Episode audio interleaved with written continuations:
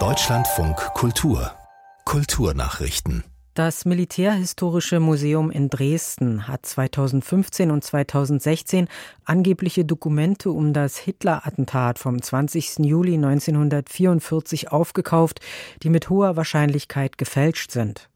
Polizei und Staatsanwaltschaft sprechen von mindestens 24 Schriftstücken. Ein 51-Jähriger, der die Dokumente dem Museum verkauft hatte, hat sie vermutlich selbst hergestellt oder herstellen lassen. Für die angeblichen Briefe, unter anderem von Hitler-Attentäter Graf Schenk von Stauffenberg, zahlte das Museum knapp 15.000 Euro. Gestern seien bei einer Durchsuchung in Neubrandenburg umfangreiche Beweismittel beschlagnahmt worden, teilten Polizei und Staatsanwaltschaft in Dresden mit. Die weiteren Ermittlungen würden noch erhebliche Zeit in Anspruch nehmen. Die Präsidentin der Klassikstiftung Weimar, Ulrike Lorenz, vermisst ein eigenständiges Literaturmuseum zur Epoche der Weimarer Klassik.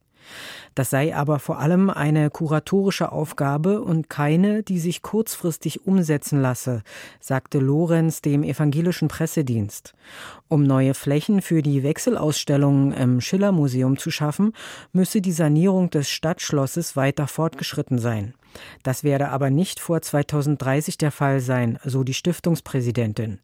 Außerdem könnte das Raumklima in den Schlossräumen ein Problem für die Ausstellungsstücke sein, denn bei der denkmalgerechten Sanierung werde auf den Einbau großer Klimaanlagen verzichtet. Die bisherige Kulturchefin Martina Zöllner wird neue Programmdirektorin des Rundfunks Berlin-Brandenburg.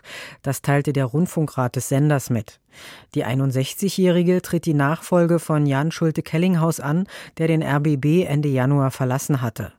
Das Gremium folge damit dem Vorschlag der Intendantin Katrin Fernau. Zöllners Amtszeit soll spätestens am 1. April beginnen und zunächst bis zum 31. Juli 2024 dauern. Der Bassist der Britpop-Band Pulp, Steve Mackey, ist tot. Er starb im Alter von 56 Jahren, wie die Band und seine Frau auf Instagram mitteilten. Sie würdigten Mackey als außergewöhnlichen Musiker, Produzenten, Fotografen und Filmemacher.